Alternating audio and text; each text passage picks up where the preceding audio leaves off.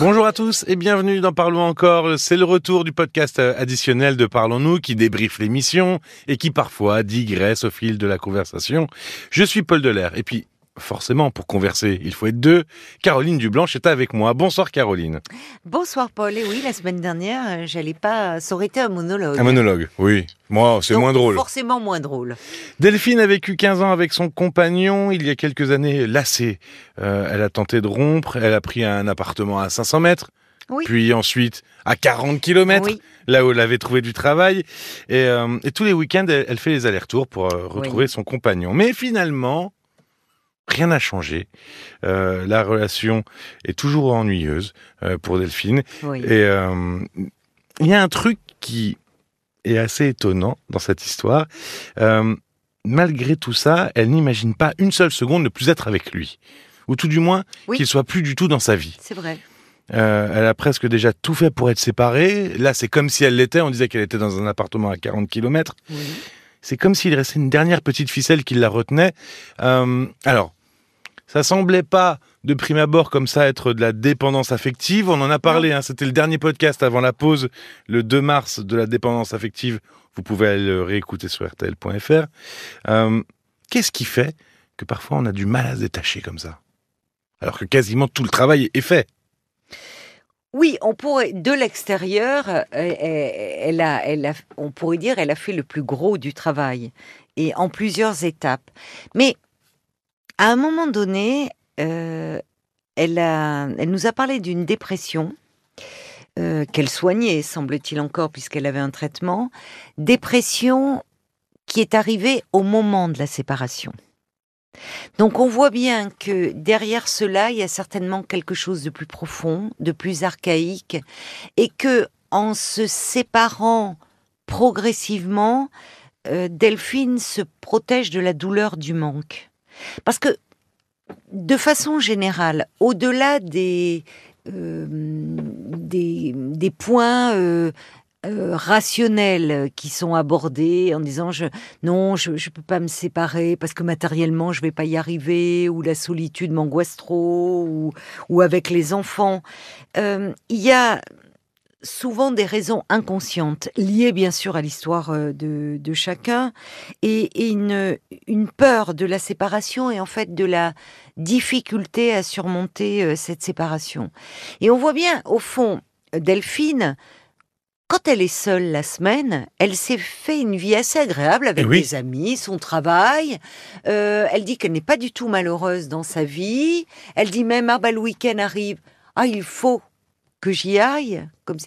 mais comme si elle pouvait mener cette vie. Dans les faits, elle est séparée la semaine, mais mais parce qu'elle savait qu'il y avait cet homme-là, cet homme-là qui n'est plus vraiment un amoureux, qui n'est plus vraiment un conjoint. D'ailleurs, elle dit qu'elle aimerait le garder comme ami, mais qui au fond, certainement, est une euh, est, est une figure d'attachement pour elle. Quelqu'un qui la rassure. Et c'est là où je parlais de quelque chose de plus archaïque. Parce que derrière cela, dans ces, dans ces régions beaucoup plus inconscientes, il y a euh, se séparer, euh, ça renvoie, ça peut nous ramener, bien malgré nous, à des douleurs de séparation vécues euh, tout au long de l'histoire.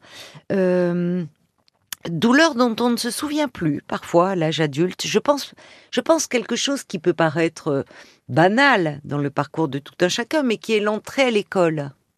Oui, alors oui, Eh le oui, maternel, c'est Et toujours oui, compliqué. C'est toujours compliqué parce que on voudrait rester dans le cocon maternel, la maison, et puis en même temps il y a le monde qui attend le grand monde pour un petit enfant qui est qui sont la, rencontre avec les autres et c'est angoissant de rencontrer tant d'autres euh, mini-soi comme ça et qui font pas de cadeaux. Si un enfant a un lien d'attachement sécure à, à, à ses parents, il va pouvoir se séparer et, finalement se faire des camarades, découvrir son enseignant et en être très fier. Un enfant qui n'a pas un lien d'attachement sécure, ça va être très compliqué. On voit des enfants comme ça qui pleurent, et pas seulement le premier jour de l'école, mais un peu euh, en continu. Finalement, au-delà du, du compagnon qu'il est, euh, cet homme, il représente une personne, peut-être du passé, ou une situation du passé euh, qu'a vécu euh, Delphine. Ils se sont connus jeunes. hein. Elle avait une vingtaine d'années euh, quand elle a connu. Donc, euh, qu'est-ce qu'il représente pour elle euh, euh, Finalement, euh, au-delà de de son conjoint, de son amoureux, finalement une figure sur la, sur sur laquelle elle peut s'appuyer, figure qui lui a peut-être fait fait défaut? Euh, On peut le supposer. Ce qui montre que quand on a du mal, qu'on est tiraillé entre l'envie de, de, de, de, de quitter, au fond, et puis la, la difficulté à y arriver, c'est jamais de la faiblesse. C'est le signe qu'il y a quelque chose qui agit euh, bien malgré nous. Et c'est comme oui, et puis c'est aussi euh, sa vie de la semaine Oui. qu'elle vit très bien. Oui, Le fait de savoir que cet homme, il est quand même toujours un peu là, euh, une sorte d'assurance un peu euh, ça, de l'amour. réassurance. euh, Elle est aimée quelque part. donc elle peut se permettre de vivre correctement sa vie. Eh Il y a oui, peut-être de ça. se détacher parce qu'elle reste quelque part un peu collée fantasmatiquement à lui, comme un enfant peut rester collé euh, à sa mère.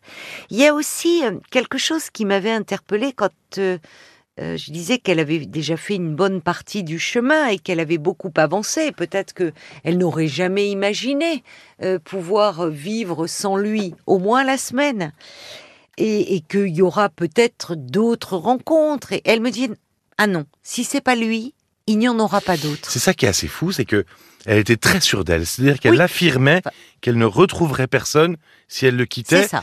Elle a 48 ans, 47 ans 47 même, pas encore 48. 47 ans. 47 ans, Oui. c'est comme si c'était euh, impossible, c'était la fin, c'était sa dernière carte à jouer, sa dernière relation, quoi. Oui, c'est-à-dire que euh, sans, sans, sans cet homme, il n'y a plus de, de, de vie affective possible. Mais il y a des croyances qui nous limitent.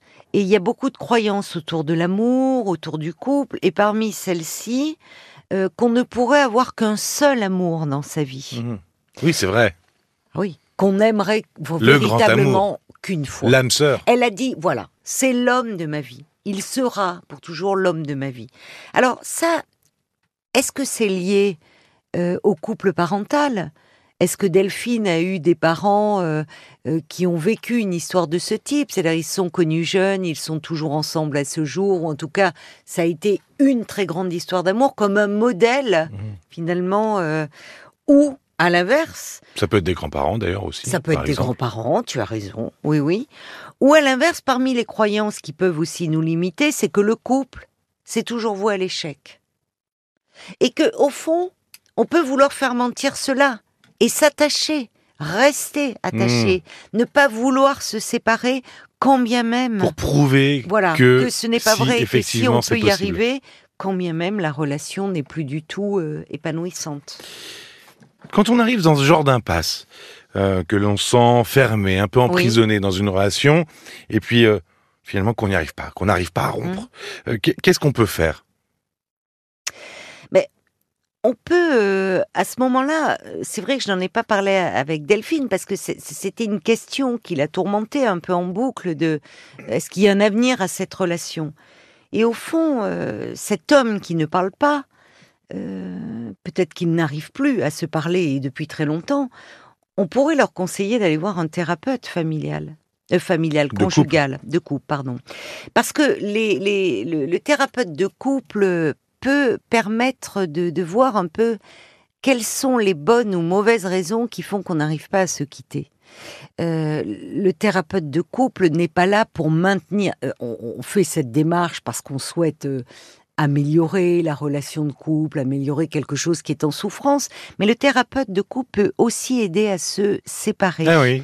et à se détacher justement, euh, j'allais dire sans trop de souffrance. En tout cas, peut-être sans trop de culpabilité, parce qu'il y a un point qu'on n'a pas abordé, euh, et là on sort du cas de Delphine, mais dans la difficulté à quitter euh, l'autre, ça peut être la culpabilité. On l'entend souvent dans des mm, histoires qui nous ont été exposées. Bah, on est coupable de quoi?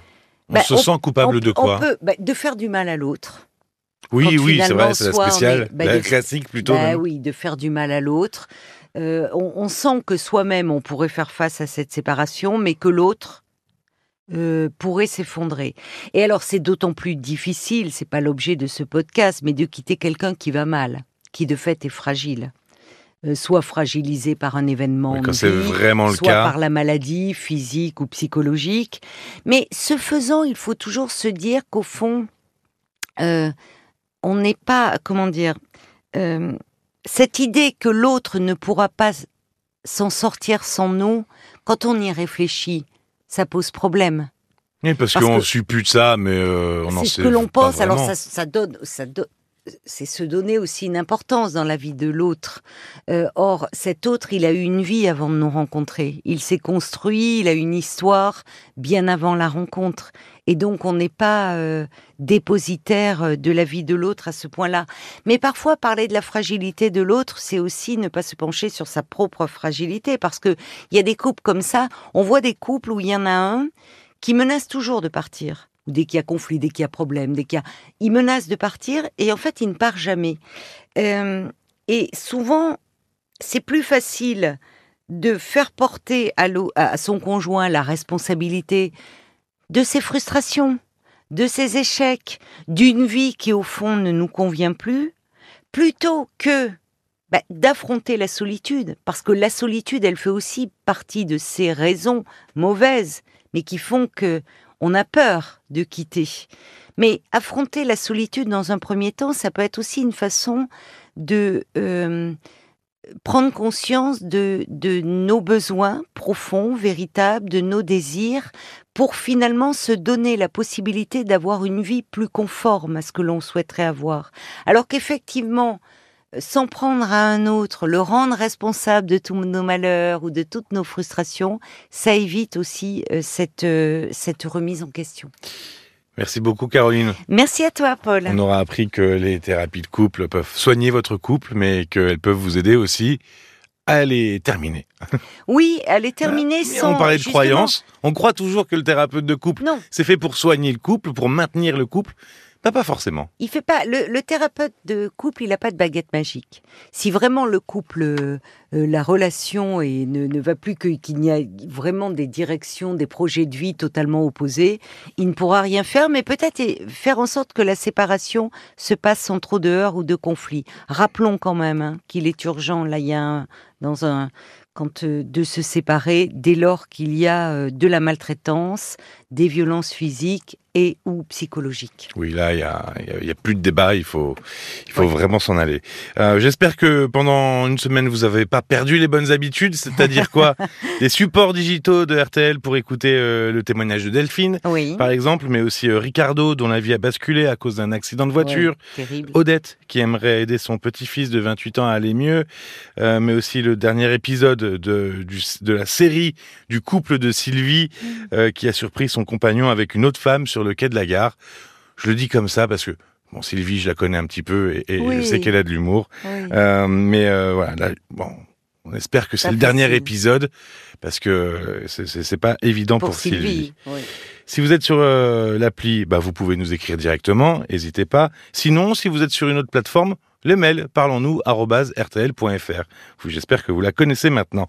Merci beaucoup, prenez soin de vous et à très vite. À très vite. Parlons encore. Le podcast.